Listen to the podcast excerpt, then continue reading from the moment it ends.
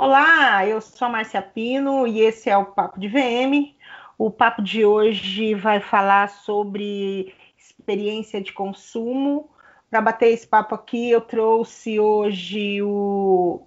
Fala primeiro, né, Ara? Peraí, né, Ara? Esse vai ser o episódio 60. Que o Ara eu acho que é o 60. é. é, que legal. A gente traz. Se não for 70. Não, que 70. É, a gente traz dois, dois grandes convidados que são assim é, é, super super atuantes na área né, de experiência de consumo, inclusive. Mas primeiro fala oi para nós, Ara. Oi, bom dia, boa tarde, boa noite, 250 enados. então, para bater esse papo, eu convidei dois dois grandes nomes aqui, o Endrigo Pontes, que é especialista, que é VM, diretor aí da, da Vitrail, e, e ele é especialista em neuromarketing. Fala oi pra gente, Endrigo.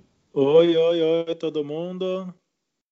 E quem está de volta aqui com a gente também é ela que arrasou, foi nossa primeira convidada na pandemia Natália Melina, que é especialista em experiência do consumo pela ISPM de São Paulo e tem MBA em varejo de em varejo e consumo pela USP. Fala oi para a gente, Natália. Olá, pessoal. Muito obrigada pelo convite. Estou muito feliz em voltar aqui para o Papo de VM, bater esse super papo com vocês sobre esse tema que eu amo. É. Sim, né? É, todos é, amamos. Como, como, diz o Ará, né? Somos todos especialistas porque somos todos consumidores. Exatamente. Falou, antes da gente se tornar qualquer personalidade nossa, a gente nasce consumindo. Ará, já que você é bom de número, assim, você lembra qual foi o episódio que a Natália participou da última vez? Gente, pera, se ela foi. Ela de prova. Gente, não lembro, porque faz, foi bem no início, né, da pandemia. 13 de abril que ela gravou com a gente. Era 30 e alguma coisa? Ah, acho que era 29, não era? Era, era episódio era 29. 29. É, ela é. melhor. E olha que legal, ela volta para gravar com a gente os 60. É. é. 30, 30 episódios depois, depois Natália é. Melina com a gente de novo. Estamos de é. volta. Natália, o que, que você conta de novo? Quero saber dessa, dessa especialização que você é, terminou aí recentemente. Conta um pouquinho aqui pra gente, né? O que, que, que aconteceu durante essa pandemia? 30 episódios depois. É. O que aconteceu 30, 30 episódios depois. Bom, eu terminei no ano passado, né? É, essa especialização aí, essa pós em experiência do consumidor pela ISPM. Foi incrível, é um curso super bacana é, que aborda tanto a parte de varejo físico como a experiência, né, a usabilidade do, do online. Então agregou muito aí para o meu networking e também para minha formação, abriu muito a minha, minha cabeça para que eu aplicasse isso no dia a dia aí nos meus projetos com a Vimer e agora na minha nova empreitada. Uhum. Também fiz MBA, como você falou, em varejo de consumo pela USP, também incrível. É, eu também estou fazendo algumas formações técnicas, estou me pós-graduando em arquitetura comercial, é, para juntar todo, todo esse, esse know-how aí, né, e aplicar cada vez, buscar cada vez mais alternativas aí para os projetos. Que massa, gente. Então, ó, como, como somos todos aqui do, do, do como diria meu pai, do métier. negócio, eu tô antiga hoje, né, Garara? Já te chamei é, ela já me chamou de Galante hoje. Vou mudar o nome da minha empresa para Galante VM, o VM Gala. É, hoje, hoje, então, nós vamos mudar um pouco a dinâmica aqui. Eu, eu, nós vamos debater, então, nós quatro. Eu vou fazer algumas perguntas. Óbvio que, né, a, a, as primeiras, os primeiros que vão responder são os nossos convidados, tá? Tá bom, vou tentar. É, vai tentar, né? E, então, assim, para a gente, a gente sabe aí que é desse, né, da importância, a, a pandemia acelerou muita coisa, né? Uhum. Mas eu, eu acho que ela realmente só acelerou, era uma caminhada que a gente já a gente já tinha que ter corrido atrás, né? Enfim. é, que essa responsabilidade em relação a, a um olhar diferente para o consumidor, tentar entender ele. Acho que é, quanto mais a gente entende o consumidor e a cabeça dele, mais chances a gente tem de fazer um trabalho mais acertado, né? Enfim, então, dentro disso, vou começar com as minhas perguntas, tá? Para vocês, vamos começar aqui com a Natália, depois com o Endrigo. Quais uhum. os fatores de design dentro de uma loja o varejista deve focar para criar uma excelente experiência de compra? Uh, eu acho que eu vou falar um pouco de experiência como um todo, né? E aí uhum. depois, em seguida, eu foco na, na, questão do design. Eu acho que a experiência de compra ela ganhou um conceito é, mais amplo, né? Eu tenho a imagem de que há um tempo a gente, ela estava muito associada ao, a, a algo instagramável ou somente a tecnologia, né? A user experience, né? A, a questão da, da usabilidade.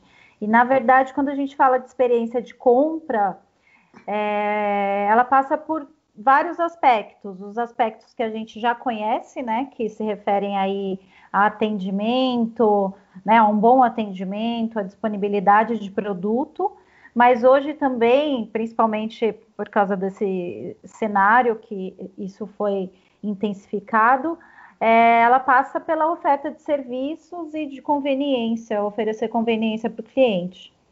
E aí, quando a gente fala especificamente de design, eu acho que é garantir uma jornada do cliente fluida, né, clara pela, pela loja, diminuir ao máximo o atrito, é, trabalhando bem uma comunicação fixa, uma curadoria é, de, de informação do produto que auxilie nessa navegação e com uma exposição adequada, né? Nós vemos aí, sabemos da importância é, disso e também envolver os aspectos do design sensorial, né? Criar, criar uma, uma atmosfera aí de despertar de sentidos, uh, identidade olfativa, com aroma agradável, bacana, que esteja alinhada com o branding da marca, cuidado com os provadores, muitas vezes os provadores eles são negligenciados, né? E quase gente, sempre, né? Quase sempre a gente sabe da, da importância deles aí para uma experiência bacana. Tem coisa mais instagramável do que provador, né? Uhum. para para atualmente, né? É, para as influencers, exato, mas Uh, isso é, é, um dos aspectos. A música adequada com o lifestyle, com a proposta da loja, é, um mimo. Então, criar essa atmosfera convidativa e confortável, né? Gerar esse encantamento do cliente. Eu acho que, falando de design, são, são esses aspectos. Sim, a gente, a gente falou disso bastante, né, na, na, no, no anterior, na né? série lá, não, na própria série da, da loja sensorial, né? Sensorial. Ah, sim, é, então a gente pegou cada, ah, engasguei. A gente pegou cada cada tópico desse e, e praticamente desenhou, né, com na, na, na, nesse questionamento, né, que foi o, o episódio aí da loja sensorial. Rodrigo, dá a sua é. opinião. Então, o design, para mim, tá, ele é tão, é, tão intenso a ligação dele com a loja e com essa experiência de consumo, porque assim, se você quer trazer uma boa experiência, você tem que ter um bom ambiente de loja. Então, você tem aí o design em contato com o consumidor, criando esses ambientes. Independente do produto que você vai vender, tem que ter um bom design. Então, por mais que seja um produto, pode ser até um produto popular, mas existe um desenho ali, alguma coisa por trás disso que, que vai nortear é, esse produto, né? A própria comunicação visual, igual a Natália comentou, é, para poder é, direcionar o cliente quando a gente fala de lojas grandes, enfim, o, o, a cor que é escolhida, a fonte, tudo isso influencia para que o consumidor é, capte essa informação de uma forma mais intuitiva. Né? Então, não tem como separar o design da, da experiência. Se tem é, alguma coisa digital, né, alguma experiência digital na loja, tem também o design envolvido, seja é, o design em si é, do programa que está ali, enfim, não é a minha área, essa parte tecnológica, talvez a Natália possa até dizer o termo melhor, mas é, o, o, design daquilo que aparece no display, o próprio display em si, como que o cliente vai interagir com ele, enfim, tudo é tudo faz parte. Vocês comentaram aí do provador, eu acabei de fazer um projeto onde uma das primeiras coisas que o cliente pediu foi um provador amplo para poder fazer imagens dentro dele. Então, uhum. Então eles gravam live praticamente dentro do provador. Uhum. E a gente fez uma coisa que é tão sutil, mas que de alguma forma impacta. A gente inverteu a logo na parede porque ele aparece de forma é, com uma leitura correta, correta no espelho. É. Então é uma coisa super simples, mas de novo está trabalhando com a questão do, do, design, né? Do espaço entre a distância do é. letreiro para o espelho, é, o piso que está ali, a iluminação, a iluminação, como vai refletir. É, então, tudo isso está tá ligado aí para ter a experiência e, e o design junto. É. O design em loja está virando. Não, é só assim, engraçado de ouvir. Eu já vou. O cliente que eu fui contratado a partir de hoje, acho que eu vou colocar na cartilha de coisas de esse podcast que a gente está gravando. Porque vai muito das, das coisas que todo, todos nós a gente tem levantado. E daí, quando pega a palavra design, quando a gente liga a questão do varejo, assim, da loja em si, cada vez mais parece que a gente está falando de uma coisa só, sabe? E a palavra do design está virando o que ela também significa, além da estética, que é a questão de solucionar problemas, assim. Então, acho legal que a gente está passando por uma, uma fase dentro de vários podcasts que a gente tem gravado e das consultorias que a gente dá, que é quase como se você estivesse falando de uma coisa só. Não sei se faz sentido para vocês, né? Não tem, não tem muitas separações mais, assim, sabe? É, muita gente está indo só para o estético, mas, mas tem uma questão que, quando a pessoa tem sabedoria, que nem escutando aí todo mundo falando, você fala, meu, eu começo a ver uma coisa só, assim, uma, é, é, não é uma solução só, mas é um corpo só. Eu diria que é um corpo só, sabe? Ará, deixa eu só. Vocês estão percebendo que o Ará está falhando ou não? Ah, jura? Está falhando para vocês? Para mim, não. Não. Não? Nossa, Ará tá super falhado para mim. Ué, que estranho. Né? Mas ó, daí é isso que eu quero entender. Será que vai aparecer isso na gravação? é, Às vezes não, eu, eu, até já percebi que algumas vezes que eu falo, olha, falhou, falhou. Depois quando eu vou ouvir, realmente não, não, não, tá? Mas enfim, tomara que não, não, não saberemos, saberemos no dia se eu fiquei falando assim para todo mundo. É, é. Mas é legal, desculpa te interromper, fala. Não, imagina, era só isso, era só isso. Tipo, eu gosto de ouvir é, essas sinergias assim de pensamento que você fala. Eu lembrei de uma frase da Ilse Crawford, não sei se vocês. É, ela já até participou de, de a série lá da, da Netflix sobre designers, né? Famosos. E ela é uma design de interiores é, britânica e ela falou, tem uma frase dela que ela fala que o design prospera nas restrições. Legal. E, Olha é, que inteligente. Sim, sim, e é muito isso, né? Tanto é que a gente vê a, a evolução aí do design de serviço, do design thinking, né? Que é. é sempre pensando em soluções, né? E não só na questão é, estética, né? É. Eu acho que é muito mais na solução do que no estético. Uhum. É, no nosso caso, talvez, assim. Né? É, porque às vezes você pode ter esteticamente um bom design, mas como solução ele não, não, não resolve. funciona. É, e daí a gente volta é. com um novo design thinking, digamos. Né? Você precisa. É. Ou até o, o episódio que estava a Celina Koshan aqui falando do não sei se ela falou no episódio ou fora da gravação falando sobre aplicando mindfulness, né? Tem muito mais coisas acontecendo assim, que eu acho que sempre existiram, mas que no final das contas a palavra realmente para mim fica sendo solução. Uhum. É o design, mas é o design da solução mesmo. Sim, eu também concordo. É. É, o, o... Então tá, Natália. Oi. Quando a gente, né, então a gente fala é, é Primeiro, né, os fatores de design dentro de uma loja, né? Uhum. E no digital, como é que como é que você acha que existe chance, né, é, de oferecer uma, uma experiência no digital? Como como é que você vê isso, é, é, pensando em consumo?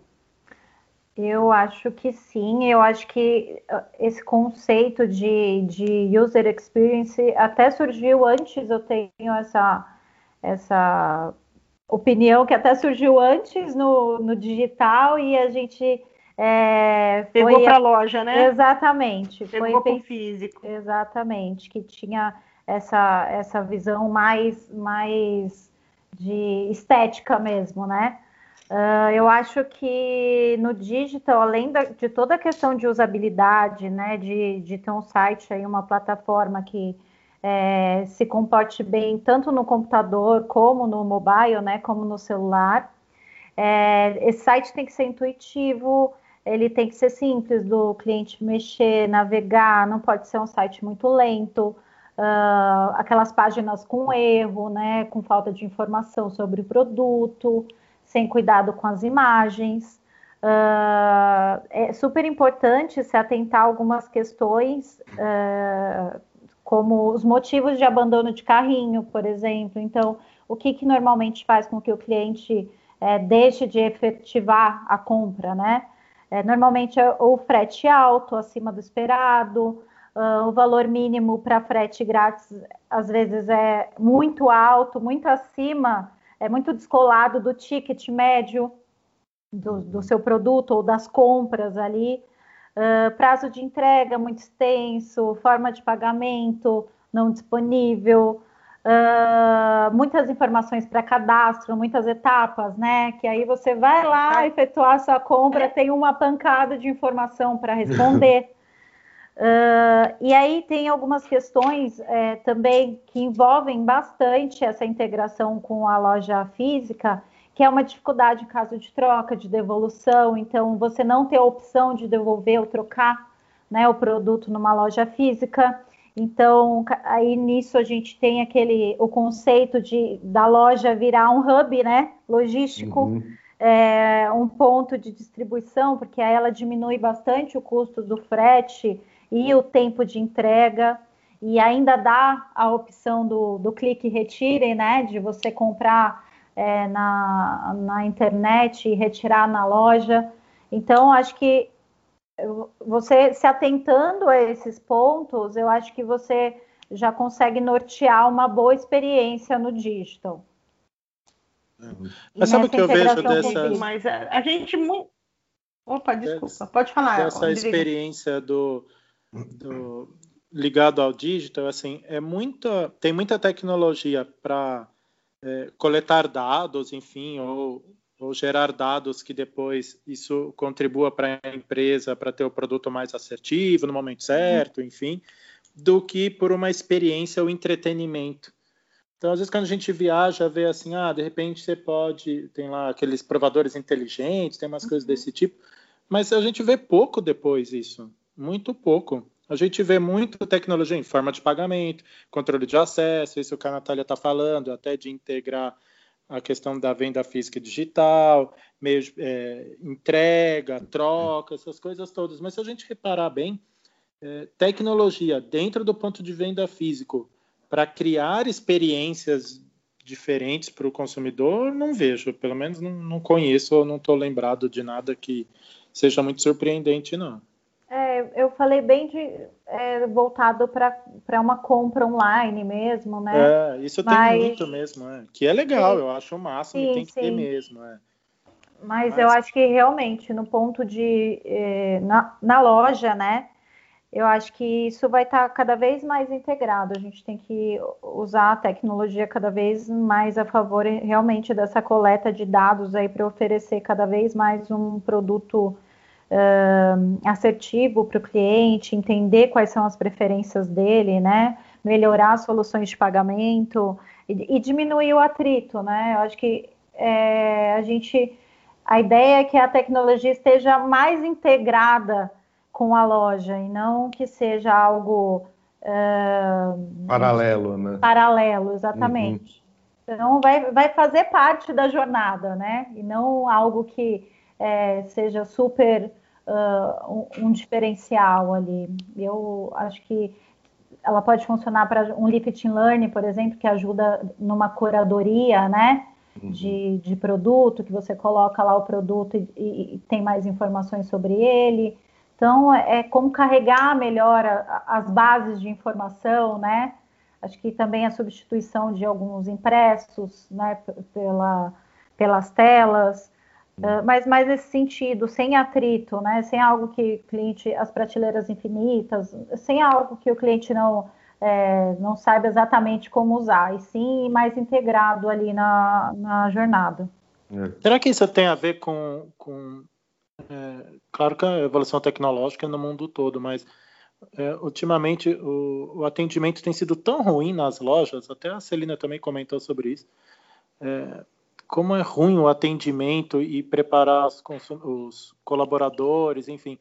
Uhum. Talvez a tecnologia seja uma saída para isso, né? Porque daí o cliente se informa a respeito de, do produto de, de uma outra maneira, não só dependendo do, do humano ali, do vendedor.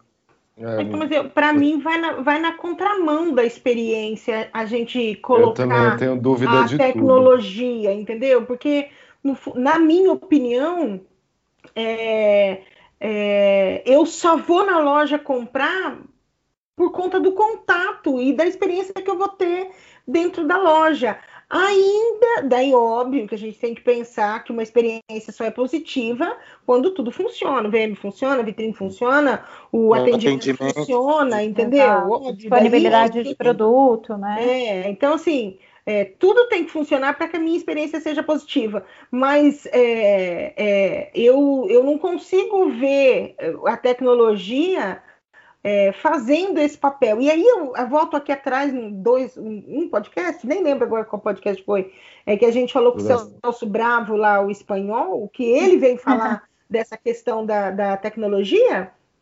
E, e, e, a gente apontou naquele podcast, inclusive, que o diferencial, o, o, o, a única vantagem né, que, o, que a que o ponto físico, uma das vantagens do ponto físico frente ao digital era a questão dessa experiência humanizada. Uhum. É. É, eu, eu não eu ainda queria substituir as equipes de venda, o senhor Endrigo Pontes. Não, aquela que é, vai causar Não, não, não, talvez um facilitador só, né? Meio, é quase uma coisa híbrida, assim. Mas não que vire um robozinho tipo Disneylândia, porque não, o da Disney, o da Disney dá certo porque você está ali no momento para entrar num brinquedo. Agora, se você fosse ser atendido por um negócio daquele robotizado, ia ser horroroso não, também. Também o, o, mercado todo viraria vende machine, né? Tipo, é, acho que a gente é. não vai querer, acho que a gente não vai querer nem nem a aquela que trabalhava nos Jetsons, sabe? Acho que a gente não vai querer uma coisa que por mais que seja um Android ali super humano, mas se tiver aquela coisa meio Google de falar, não vou querer, sabe? Ah. E às vezes eu fico com dúvida dessas coisas, assim. Daí eu, eu me coloco sempre, porque eu não tenho uma especialização no digital para falar muito, mas eu, eu não consigo sair da minha do, de ser consumidor a respeito de um assunto desse, assim, de pensar, será que eu não gosto porque é choque de geração? Mas não é. Minha sobrinha que está com 12 a loja dela, toda vez que eu levo ela assim no shopping alguma coisa, a loja dela predileta é, na, é no Clube Melissa. E daí você percebe que é um todo, incluindo a forma como ela é atendida, sabe? E ela tem 12 anos, assim. Eu ainda acredito Cor, muito... aroma, store design. É, exato, todo todo o negócio, né? Assim, então é eu acho eu que acho... no fundo é mais fácil é, é, emocionar o cliente, né? Impactar emocionalmente ele com a loja física do que pelo virtual. É. Porque você tem recursos eu, nas lojas eu, físicas que não, não tem no paciência. virtual. Eu não tenho paciência para o virtual. Não, é, eu, também não. É difícil de, de eu conseguir sair do, da área do consumidor daí também. Eu, falo, eu já falei no, no outro, assim, o único que me pega nessa experiência do, do digital, para mim o principal é a informação da troca e se tem toda a informação possível, se é a primeira vez que eu estou tendo como usuário um produto novo ali, é, ah, então tá, o tamanho do seu pé funciona assim para esse calçado que você vai comprar. Eu preciso saber dessas informações de medida, sabe? Uhum. Tá, Natália, em relação Oi. a. Principalmente porque é, a gente viu. É, não, não, sei, acho que né, muito, se demorou muito mais né, para abrir shopping, tudo, uhum. em relação agora né, à pandemia. É, e, e, a gente viu as lojas abrindo e até se reinventando, né? Muita, muita coisa se reinventando. O shopping center foi um dos foi um, um né, foi o que mais sofreu se a gente pensar que o comércio abriu e ele continuou fechado. É, em, e aí muita gente teve do, do startou, vou sair do shopping. Muita gente saiu do shopping. Hoje mesmo eu fui comprar um, um, um, um chinelo é, e, cara, tinha um corredor que não tinha uma loja dentro de um shopping no meio da minha cidade aqui. Não tinha uma loja, todo mundo fechou, estava tudo adesivado. E então, então muita gente saiu. É, como é que o shopping vai trabalhar essa questão de experiência? Você acha que você acha que as pessoas vão para a rua? É, é, vai ser uma tendência? Isso vai voltar? O que, que o shopping, em relação à experiência, você acha que o shopping pode fazer alguma coisa? Diferenciada? Eu acho que sim, eu acho que essa questão também, né, né pensando numa crise, né, o shopping também tem um custo, né, maior do que a loja de rua, né, você sim. paga condomínio, fundo FPP, né, que é o fundo de, de promoção, é, mais o aluguel, né, então já tem um, um, custo maior, fora funcionário, né, que trabalha das 10 da manhã às 10 da noite, diferente uhum. do horário da rua, então os custos são maiores. Eu acho que os shoppings eles estão virando cada vez mais, é, não é algo novo, mas é, acho que essa é uma tendência mesmo de cada vez mais virarem centros de, de convivência e de conveniência. Em alguns casos, é, quando você fala de cidades do interior, né, cidades médias, assim, do interior, normalmente é a referência da cidade né, nesse quesito, né? Então, é, no shopping é onde tudo acontece. Então, é, eles estão cada vez mais agregando operações de serviço. Então, você vê casa de câmbio, locadora de veículo, uh, lava rápido, né? Aqui em São Paulo, poupa tempo dentro de shopping. E aí, teatro, exposição. Então, o conceito de ter tudo em um lugar só, né? De você ter compras, ter lazer, serviços e também eles estão aderindo à questão do delivery, uh, do drive-thru, da compra online para retirar na loja, né? Tem shoppings que já tem a sua plataforma e aí você retira na loja ou, ou recebe em casa. É, então eles estão acompanhando esse movimento de, de omnicanalidade, né? Uh, eu acho que cada vez mais eles vão nessa linha, não só da, da, das lojas ali é, de produto, mas agregando serviço e agregando também é, lazer para que ali seja para melhorar o fluxo, lógico, e para que ali seja uma, uma referência mesmo de que tudo pode ser resolvido ali. A BR Malls, inclusive, tem um projeto, falando de experiência, tem um projeto super bacana, um projeto é, da Vimer, inclusive, que eu participei, que é o Trama Lab, que é um coletivo de marcas locais, é, pequenas marcas, né? Normalmente são nativas digitais e que ficam juntas ali todas no, no mesmo espaço e aí dentro dessa loja tem evento, né? Gravam-se palestras e, e uh, workshops, podcasts, tem alimentação, tem espaço de coworking. É, que come... Então, é um projeto que começou no Rio e que está sendo ampliado e que está vindo para São Paulo. E a BR Malls, inclusive, foi uma dessas que está acompanhando né, esse, esse movimento aí também de aumentar suas possibilidades de compras. Hum. Legal. É bem legal. Ará, Rodrigo?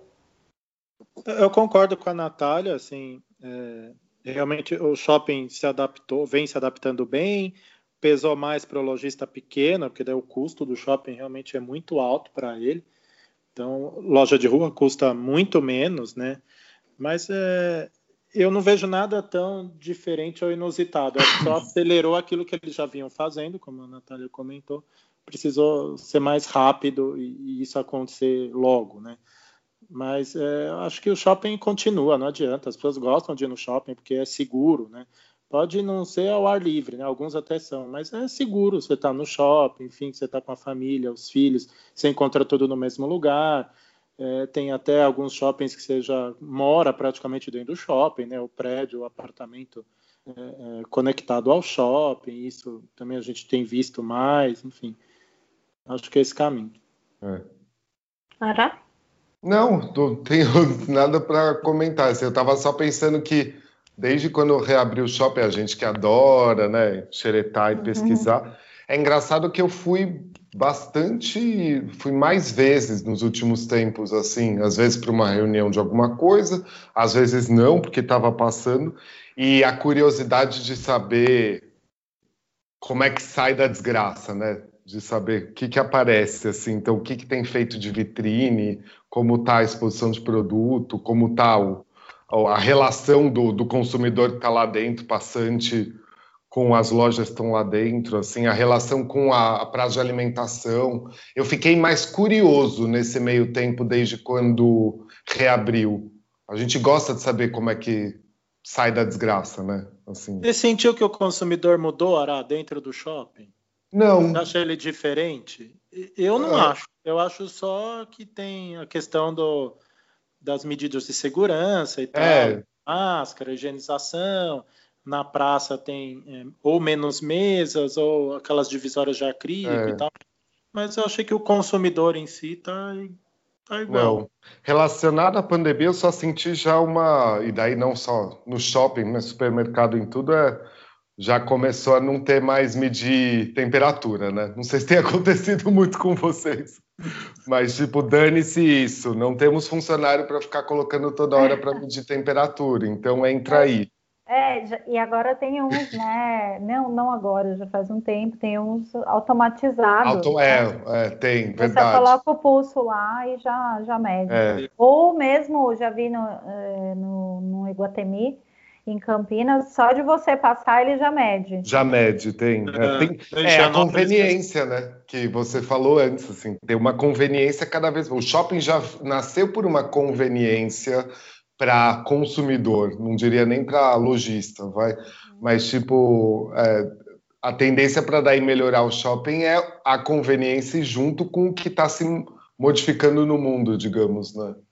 É, eu só não comi em shopping ainda, não tive essa oportunidade e vontade. Assim. Ah, eu já fui, eu já almocei, eu, eu já comi, eu já comprei, eu já, eu já comprei. Eu já comprei. Eu já fui andar, entendeu? É, em relação a, a para mim, o meu relacionamento com o shopping chama ar-condicionado. entendeu? É, é. Prefiro mil vezes é, procurar coisas no shopping do que na rua, mas por conta do ar-condicionado. Hum. Eu, sou aquele, eu, sou, eu sou aquele tipo que vou. que alguém me chama para um evento e a primeira coisa que eu tem ar-condicionado? Você não tem ar-condicionado. Eu, eu e o Jesus voltamos de um casamento, por dois casamentos que eram ao ar livre porque não tinha ar-condicionado um calor dos infernos. e a gente no, no casamento. Ah, falei, olha, falei, vamos lá para casa, vamos abrir um vinho lá no sofá, a gente liga o é. ar-condicionado. Mas supostamente ficou... ainda não, não estaria podendo usar, né? O que? No shopping? É, tipo. Não, filho, óbvio que tá usando o ar-condicionado do shopping. Sim, não tem nem como. Não, é. desde que esteja limpo, né? Tudo, é, então... tudo em é, ordem, sim. Eu acho assim, a gente pede para ser enganado, né? É, mas existe lei com relação a isso, viu, gente? Tem uma, tem uma lei de 2018 para regulamentar essa questão da manutenção do ar-condicionado. É, então, então, se é de 2018, né, é, imagina para você que ninguém está usando ela hoje. É. É, não, não, usam deveria... acessibilidade. É, é verdade. É, deixa eu perguntar uma coisa aqui para vocês. É, a gente a, a, gente tem ouvido muito, né? Experiência do consumidor, experiência de compra, experiência de experiência, experiência, experiência. E eu vejo um, até porque é, é, tenho estudado sobre isso, uma questão de que a experiência está, ela precisa ser substituída pelo relacionamento. Que, tipo, a experiência vai ser uma coisa do passado, né? Então eu quero saber de vocês, experiência ou relacionamento? Natália. Uh, eu acho que é experiência e, e relacionamento. Né? E não ou. Eu acho que o relacionamento ele engloba a experiência como um todo, sabe? Tanto esses aspectos, a gente falou dos aspectos todos de design, né? E aí o relacionamento ele, ele completa essa, essa experiência do cliente com a marca, né? Você está próximo do cliente, manter um relacionamento aí através de várias ferramentas de marketing, né? Até tem um conceito de régua de relacionamento que, que veio muito do digital e aplicado também na marcas físicas podem aplicar, né? Que é a régua de relacionamento consiste em você agradecer quando o cliente se cadastra faz uma compra, é, fazer uma produção de conteúdo para que ele acompanhe a sua marca, ter ofertas exclusivas, ter um, um clube de, de fidelidade, um acompanhamento de pós-compra, um e-mail em data comemorativa, tudo isso é uma alimenta o relacionamento e a proximidade que o consumidor tem com a marca. Né? Um atendimento personalizado, aquele contato ali uh, no WhatsApp, eles fazem com que a experiência com a marca, né, eles formam a experiência da marca como um todo. Então, acho que o relacionamento faz parte dessa experiência completa. Sim. Eu, eu não consigo imaginar separado também. Também não. Mas se, mas, se, você pensar, Endrigo, é, é, o, o, que eu falo assim, para mim é, é, como se fosse uma linha. É, no começo bastava ter um produto para vender, depois precisava ter é, um produto, mas precisava ter propósito. Depois ficou em cima da questão de ah, preciso oferecer uma experiência, oferecer uma experiência. E muito se ofereceu de experiência, e a gente vê que tem gente hoje que nem oferece experiência e nem tem relacionamento. Então não é uma coisa distante, assim, você entende? É, é, é, eu acho que, bom, a, a, gente que atende clientes menores sente isso muito mais. Uhum. É, uhum. é muito mais claro para a gente enxergar. Que as pessoas. Hoje a gente vê gente que não está nem se preocupando com o produto, mas né? quanto mais com o propósito. É. Enfim, então, é, por isso que a, a minha pergunta nesse, nessa questão é, é, quando a gente tem um bom relacionamento, a gente acaba gerando a experiência. E o que não pode é pensar que a experiência é o final de tudo. Então, precisa abrir a cabeça para ter é, realmente um relacionamento é, com o consumidor mais acertado, mais direto, né, mais íntimo, é, é, é, porque na minha visão é isso que faz a diferença nesse momento. Agora pode. E tem, e tem que ter um preparo para esse relacionamento, principalmente no pós-venda. Porque Sim. se você, no pós-venda, começa a criar um, um relacionamento com o cliente e, e, essa relação não for boa, você mata a experiência que você já tinha proporcionado lá atrás. É. Então, se o cliente deseja fazer uma troca ou se o cliente ficou descontente com alguma coisa e você não dá a solução para ele, é, bom, acabou, né? A experiência que ele teve até aquele ponto, tudo que você fez, investiu, é, termina ali, né? Então. É, eu acho que o relacionamento é coisa que a gente tem fora da loja, realmente, né? É, Porque a experiência é, você tem dentro da loja. O relacionamento é, uma, é, essa conversa fora da loja com Tem essa manutenção, né? É. Você, tem, é, você é, tem antes e depois da compra, né? É sobre não, não fazer a venda, né? Só fazer o cliente, né? Não, não conquistar só a venda, mas conquistar o cliente. Conquistar o cliente, muito bom. A, a, a, gente... a Natália tá me dando altas ideias para frase de camiseta aqui. É. Eu achei que você ia falar de caminhão, de.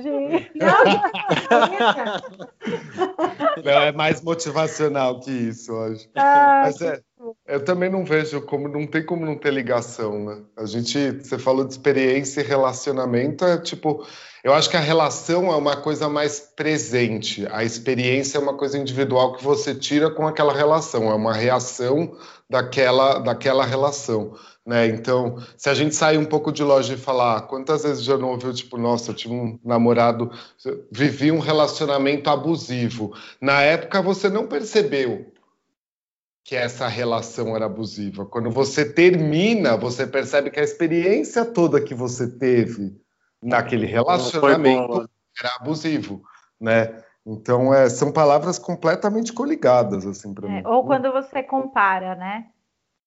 Com outras é, experiências, né? Precisa ter outras relações acontecendo, exato. exato. Então, e, e, além de tudo, loja, por mais que a gente teve uma época que o discurso é preciso vender, mas ela sempre foi uma mídia que fez uma relação de um produto com o consumidor, né? Agora tem uma coisa, né? Os lojistas menores, é, a dificuldade com esse relacionamento é que você precisa conhecer muito bem o cliente, né? É. Eu ia até falar. Pequenos, e os pequenos não. É, a gente edita esse, essa gravação e coloca no meio uma propaganda de eu falando: não perca, assista o episódio passado, CRM. Bota um link, você também pode assistir, ouvir. Se você ouvir esse, ouça é. este também. Bem isso, bem isso. Acho que a ferramenta está aí no CRM. Eita, peraí. Oi. Ah, tá. É, com essa com essa coisa da gente ter que ficar aí, né? Com essa coisa que todo mundo diz que a gente tem que ficar separado, mas que ninguém tá, né? É, assim, para a gente não ter muito contato é, dentro de uma loja, como é que fica a experiência do consumidor nesse momento, aí, na opinião de vocês? Nesse momento que nós estamos vivendo agora, que é de, de, de menos contato. Você acha que fica mais fria? Uh, eu não sei, acho que acho que não. Na verdade, eu acho que é o contrário até. É, porque a gente está querendo né, estar mais próximo, né? A gente ficou muito tempo aí é, reclusos e você quer.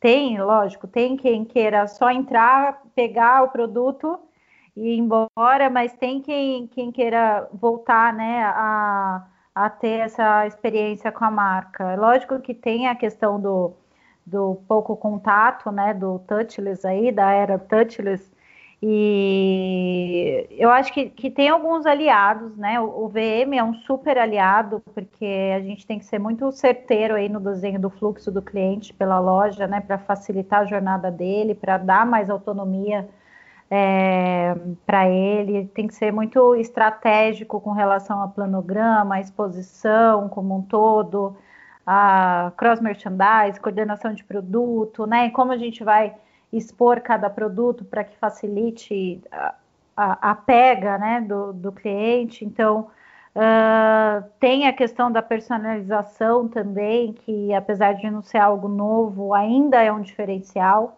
né? Pouca gente faz, de você agendar um horário para o cliente, fazer uma curadoria de produto, oferecer um drive-thru ou o próprio eh, delivery. E tem a questão da tecnologia que a gente já falou, que também pode ser um aliado, né? Ainda mais quando a gente fala aí de, de redes grandes, de lojas grandes, que aumentam as nossas possibilidades né, de contato. Então, o self-checkout é, terminais de autoatendimento, totens para compra online, né, com prateleira infinita. Então, acho que é, tem algumas alternativas nesse sentido. E mesmo o, os espelhos, né, que o, que o Endrigo comentou, eu acho que para maquiagem, principalmente, a gente tem já tem visto, né, algumas coisas nesse sentido. A gente via fora e, e já está vendo algumas coisas por aqui. Uh, trazer um pouco também dessa experiência da marca é, para dentro de casa, né, com realidade aumentada, também tem algumas marcas fazendo, então acho que podem ser algumas alternativas aí de uma forma bem, bem geralzona. Em geral, em geral, eu acho que não atrapalha, né? São alguns segmentos específicos que quando o cliente é, degustava muito mais o produto, né? Uhum. Maquiagem é um caso. Agora, quando você fala em outro segmento, sei lá, confecção, é, sempre foi uma relação assim, o vendedor e, e o cliente é uma relação que, que procura criar uma proximidade com esse consumidor, mas nunca pôde ter o toque. Então a gente não, não, toca no cliente, né? Só em último caso, quando você fazer um ajuste na barra, na peça, alguma coisa. Então esse toque, essa coisa muito próxima fisicamente, eu acho que não, nunca existiu. Então a coisa do conversar e tal, isso os clientes gostam e continua sendo feito hoje. E, é, eu acho que é mais é, na, na, hora da, do degustar ou do experimentar é que pode ter distanciado um pouco mais, mas no atendimento acho que não. É. Não dá para assustar muito, né? Tipo. Não, não tem. Você não tem o que. Não dá para assustar muito. De... É, você tem uma loja pequena, você é a mesma distância que você tinha antes do, do cliente. Não adianta. É. Não adianta a gente falar que não, a um metro e meio, olha a marcação aí no chão. Não tem como. É, é quase impossível né? Talvez hoje prove menos, tipo, maquiagem, essas coisas, né? Mais uhum. complicado, talvez perfume, é, ou mesmo é, alguma coisa para comer dentro da loja, enfim. É, nem pode, né? Você sabe, pode. Ah. falou dessa coisa do perfume, outro dia tem um perfume que eu gosto de usar no dia a dia, que é da Zara. Daí eu tinha acabado há muito tempo, minha memória tá curta, eu não lembrava como é que era. E daí eu falei, nossa, eu tô precisando de um perfume de dia a dia, apesar da gente não estar tá saindo muito, mas eu gosto de perfume para eu mesmo, assim. Eu uso é... para mim, né? É, exato. uso para ficar em casa. E daí tava aproveitando que eu tava numa reunião no Shopping Paulista, daí eu falei, ah, vou lá na Zara. Daí quando eu tava olhando os perfumes, eu falei, putz, eu tenho que sentir o cheiro para saber qual é. Daí um, um vendedor que tava lá, um colaborador da loja, viu, e eu falei, meu, mas você não sabe, eu preciso ir pelo aroma para eu poder levar. Ah, não tem problema. Daí ele me levou até o caixa. No caixa tinha uns testers que ele manipulou, ele pegou, ele é, borrifou assim no ar e não sei o quê. E daí eu achei qual que era e além de tudo ele aproveitou e falou, ah, tá vendo, mas é que você usa esse aqui do, do logo vermelho, mas o do azul é um pouco mais gelado, deixa eu te mostrar. E se você levar os dois, tá saindo por tanto, levei os dois. É, já estava higienizado, né? Já é, então, ele fez tudo, fez tudo certinho. Eu lembrei agora disso, assim, porque na hora eu falei, putz, eu não vou levar, porque eu só lembro pelo aroma. Né, Ará, assim. Ará, deixa eu compartilhar com você. Ah. A gente é muito irmão gêmeo. Por quê? Porque o meu perfume também é da Zara. Não. É, é, é o que mais dura em mim. Oh, e, eu, e, eu, Zara, e eu não adianta, é, é, eu não consigo guardar. É, por mais que eu seja que o meu rótulo é branco, eu chego lá para que o meu é rótulo que não tem nome. É branco. É, é branco. E aí você chega lá, o meu vai só pelo aroma. De Exato. verdade. Já faz uns 10 anos que eu tenho porque eu acho que não, eu acho que os perfumes de lá não tem nome, além de tudo. Você precisa ir pelo aroma, entendeu? Exatamente. Ó, a gente pode, cara, né? pode arriscar o nosso espanhol agora, falando sugestões. Amigos de Zara, nombre los perfumes. Aí tem que cheirar todos. Nossa, mas o cara ainda vendeu a mais para mim. Eu achei isso interessante. Dependeu de um, de um serviço. Eu não fui, eh, assim, acho que eu comprei antes da pandemia, realmente o meu tinha acabado, mas eu comprei antes da, da, da pandemia, e, e eu testei, e eu ficava assim, cara, mas é esse cheiro? Você não sabe nem o cheiro do seu perfume. Sim. Eu falava, não, eu acho que é esse, é esse. E depois, você sabe que eu falei assim, quer saber que eu acho que eu comprei outro? Porque não, não era o cheiro. Mas é, é bom, então sigo com esse neste momento, entendeu? Mas é muito legal isso. De, da gente usar o, o, o mesmo perfume e ter que escolher ele pelo aroma, porque pelo não aroma. tem o nome na, na caixa, né? É. Legal. Agora deixa eu. Agora acabou o papo cabeça. Nós vamos dar uma relaxada aqui, aproveitar que estamos com 49 minutos. Ou seja... Nossa, gente! Seis perguntas. Tenho cinco é. perguntas para fazer e nós estamos no 49. Passa muito é, rápido. O, eu queria saber é, da Natália. É, você, você já pegou algum projeto né, que o cliente explicou para você a persona do consumidor e na verdade não era nada daquilo, assim? Vamos entrar nas fases de roubadas agora. Saiu da seriedade, ah, isso é sério. Acontece, né? Acontece sim. Eu não sei dizer quantas foram, mas às vezes é uma persona idealizada, né? E não Exato. a real. É tão perigoso isso, Nossa. né? É, a marca às vezes tem um posicionamento, né, de preço, de lifestyle, né? Mas ela tem uma visão é, de, diferente de quem consome ou vai é, consumir o produto. Então, ela projeta uma imagem diferente, numa ação, numa campanha. Ou às vezes ela até o que pode acontecer também e a gente já pegou o projeto assim, é que ela conhece a persona, ela sabe exatamente quem é o público e quem é a persona, mas ela está mirando em outra, né? Ela quer trabalhar o projeto e a comunicação para também ganhar essa persona que hoje não faz parte, que não, não é cliente dela. Então. E você concorda com isso? Eu acho que sim. Eu, eu, já trabalhei com marcas que eram conhecidas muito assim como por serem caras e não necessariamente elas eram. Ah, e aí ela quer conquistar um consumidor que que está atrás de um ticket mais baixo e aí ela precisa reformular mesmo a, a loja, né? Toda a sua exposição, toda a sua comunicação para atrair esse esse novo cliente, vamos dizer assim. E o que acontece também, acho que vocês também já devem ter, ter passado por isso, é ter um briefing de projeto de vitrine diferente do restante da campanha. É, é, às vezes. Não, gente, é sério. É, total, não, tô rindo dia, Com a gente, todo dia, todo dia. Né? A gente se identificou muito, foi é. isso. Então, toda a mídia né, que vai ser trabalhada, rede social, vídeo, catálogo, está no Mood, né? Citando um exemplo aqui, no Mood super leve, o cliente quer uma vitrine super glamurosa, né? Cheia de, de, de brilho, então acontece bastante.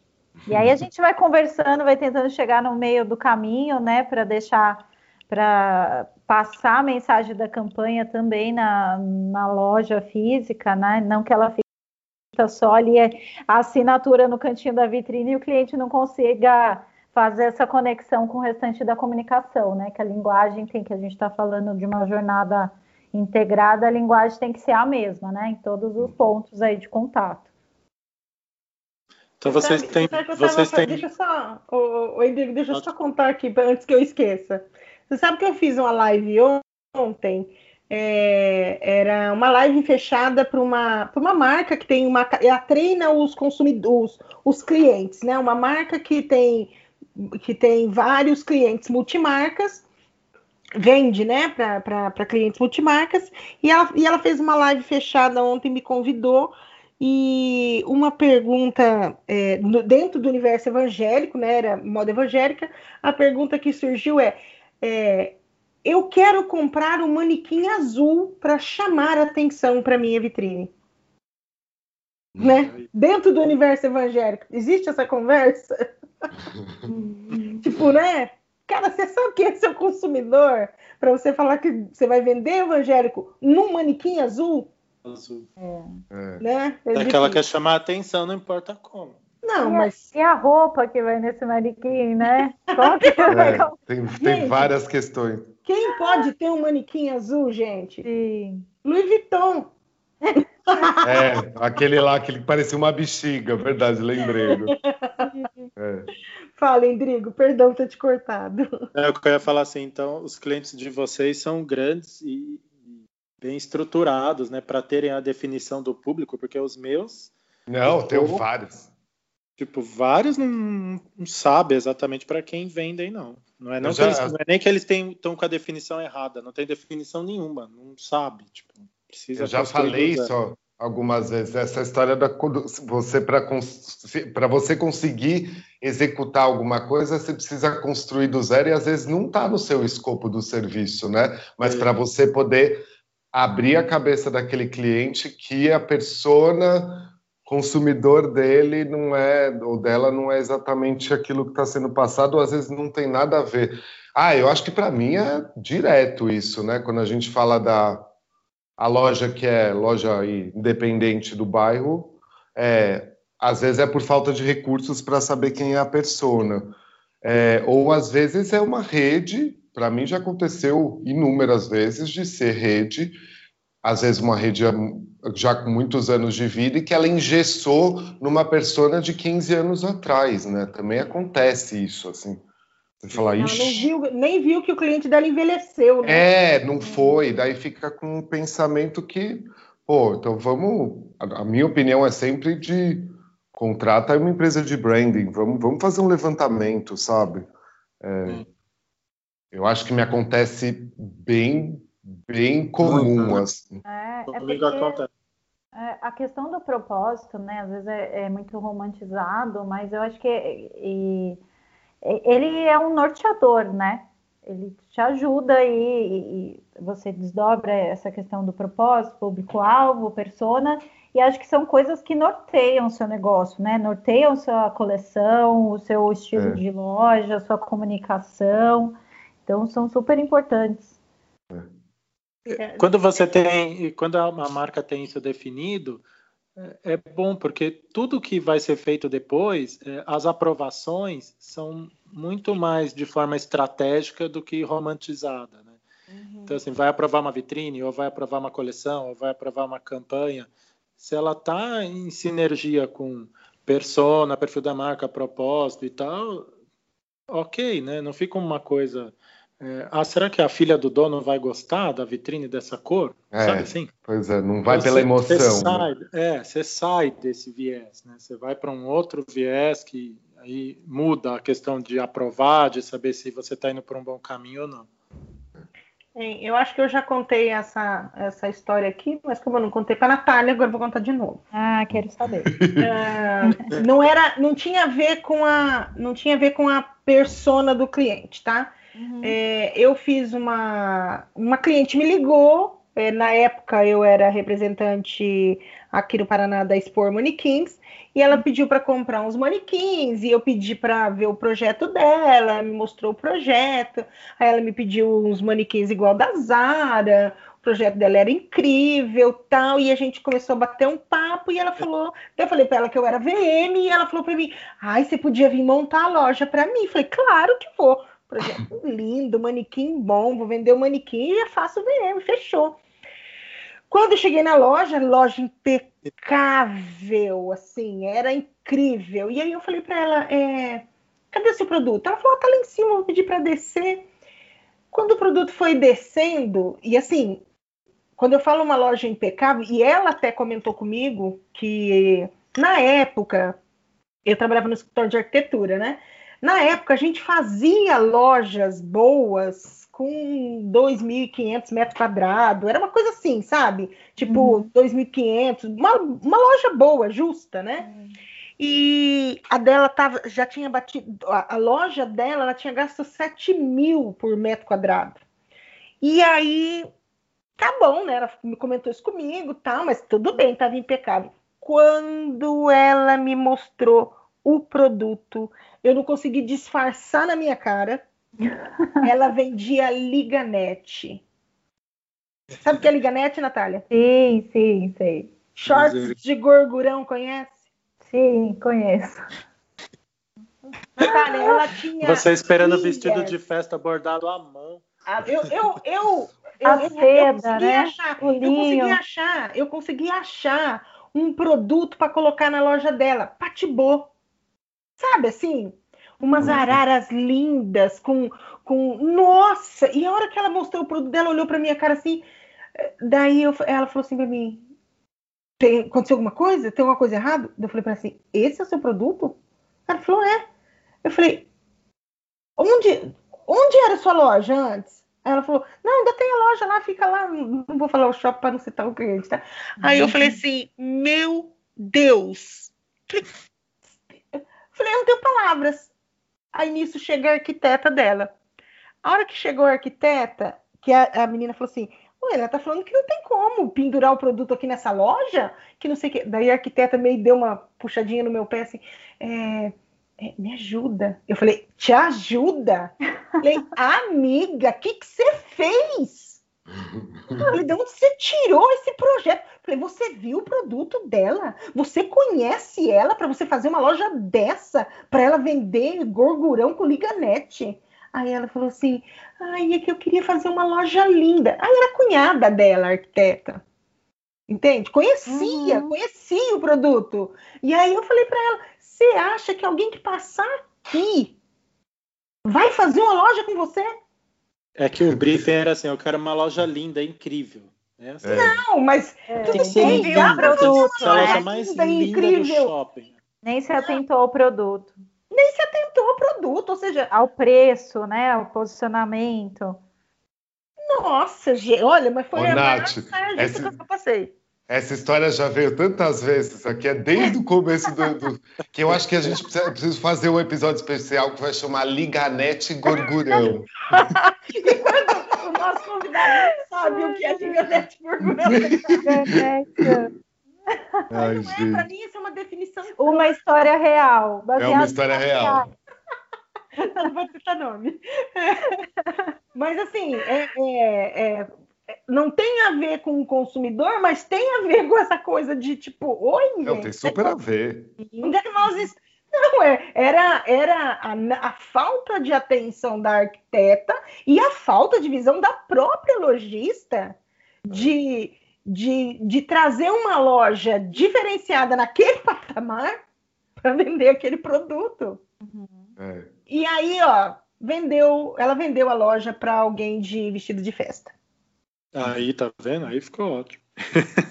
É posicionamento de marca. Não era Patibô, não, ela vendeu a loja, né? Ela, sim, sim, loja, ela, ela, não tinha condição de botar o produto. A menina fez um, um, uma zarara, gente, de coisa mais rica do mundo no meio da loja, assim, umas coisas altas. Só podia ser vestido de festa. É. Não tinha outra coisa que pudesse ser posto naquela área. Shortinho de liga. Ficava assim, se você pendurasse, dava pra você ver Escorrega. Sabe quando dá pra ver por baixo? Por baixo da arara, de tão alto que era. Enfim, gente, eu vou fazer então aqui a última pergunta pra gente terminar.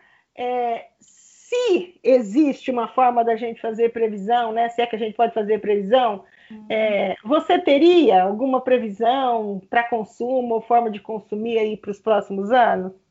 Vocês acham que vai mudar alguma coisa? Tem alguma coisa que possa ser tendência? Dicas de tendência. Dicas de... É, previsão é difícil fazer, né? Porque é. as coisas estão mudando, a gente é, tem tantas coisas novas, assim, coisas que as marcas já estavam se movimentando para fazer e tiveram que acelerar. É, mas eu acho que cada vez é, menos a gente vai ter essa. Falando de experiência, né, que é o nosso tema, eu acho que cada vez menos a gente vai ter essa divisão de canal, sabe? Eu uhum. acho que as jornadas vão estar cada vez mais integradas, né, do, do físico e do digital. Vai ser uma jornada, tem que ser uma jornada fluida, porque o consumidor compra onde e na hora que, que ele quer, né? Ele inicia em um e, e finaliza no outro. Para o consumidor não tem canal, né?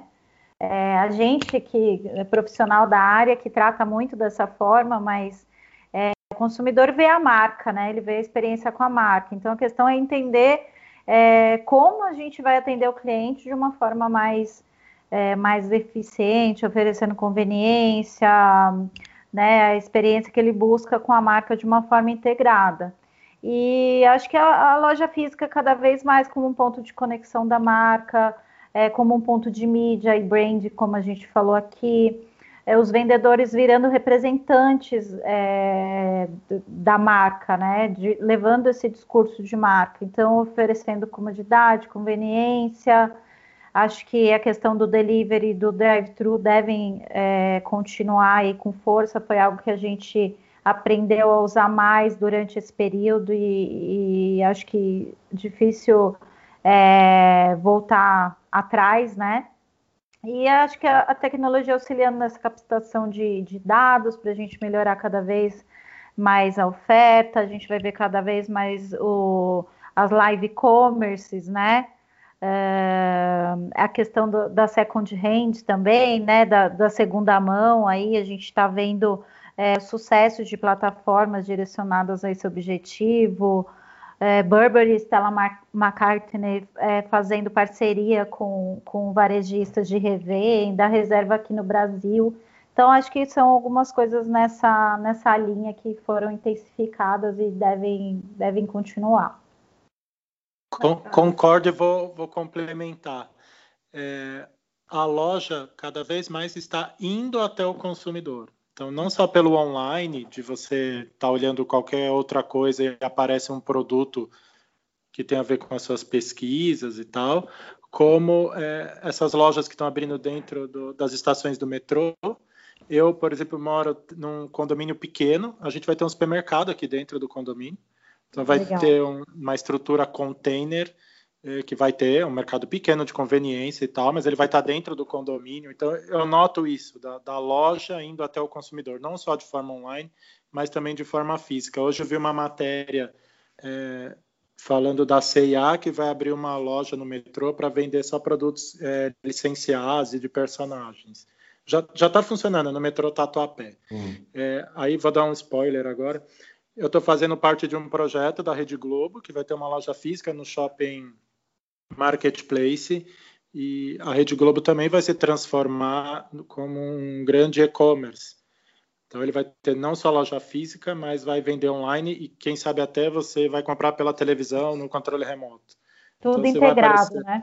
É, tudo integrado. Então a loja está indo até as pessoas, né? Seja online, mas físico também, né? Quando a gente vê isso nos metrôs, quando a gente vê um supermercado dentro de um condomínio. Então tem esse, tem esse movimento todo. E o delivery, que claro, não vai acabar nunca, né? Vai, a gente já amou o delivery e só vai intensificar agora. Está facilitando o consumo, né? Sim, é, sim. Usa é, usar ou trazer ações que facilitam o consumo.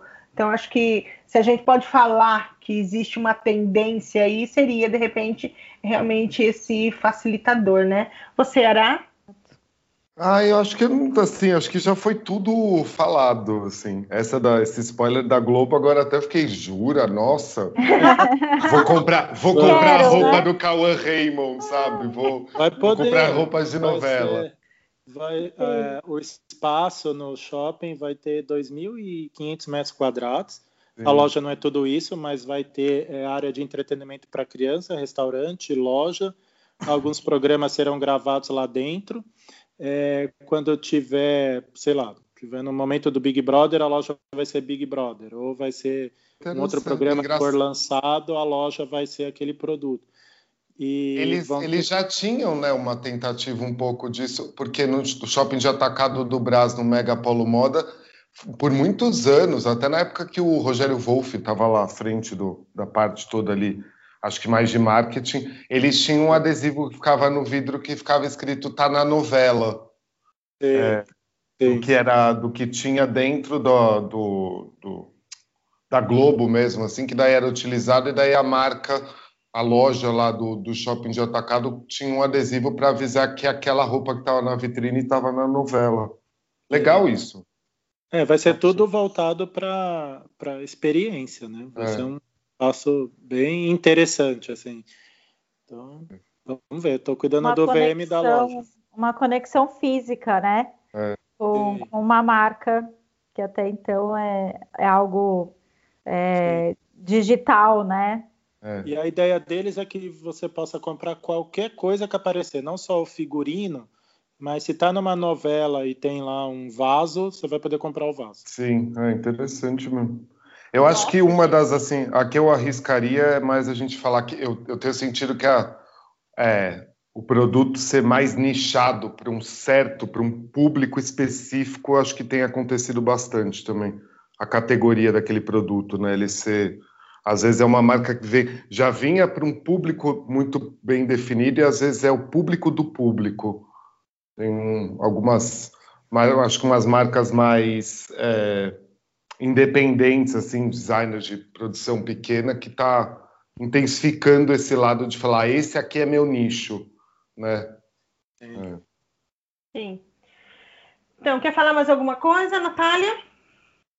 Uh, não, acho que, que foi super bacana o, o papo. Mais uma vez, agradecer vocês todos aí pela, pela, pelo tempo e agradecer pelo convite. Ará, Márcia, e falar também que eu estou numa empreitada nova, né? Que eu estou abrindo o meu escritório. É, se alguém quiser seguir o Instagram, é estúdio.name. É, tá super fresquinho, abri ele na semana passada, nem divulguei ainda. Estou trabalhando marcar, em paralelo. Isso!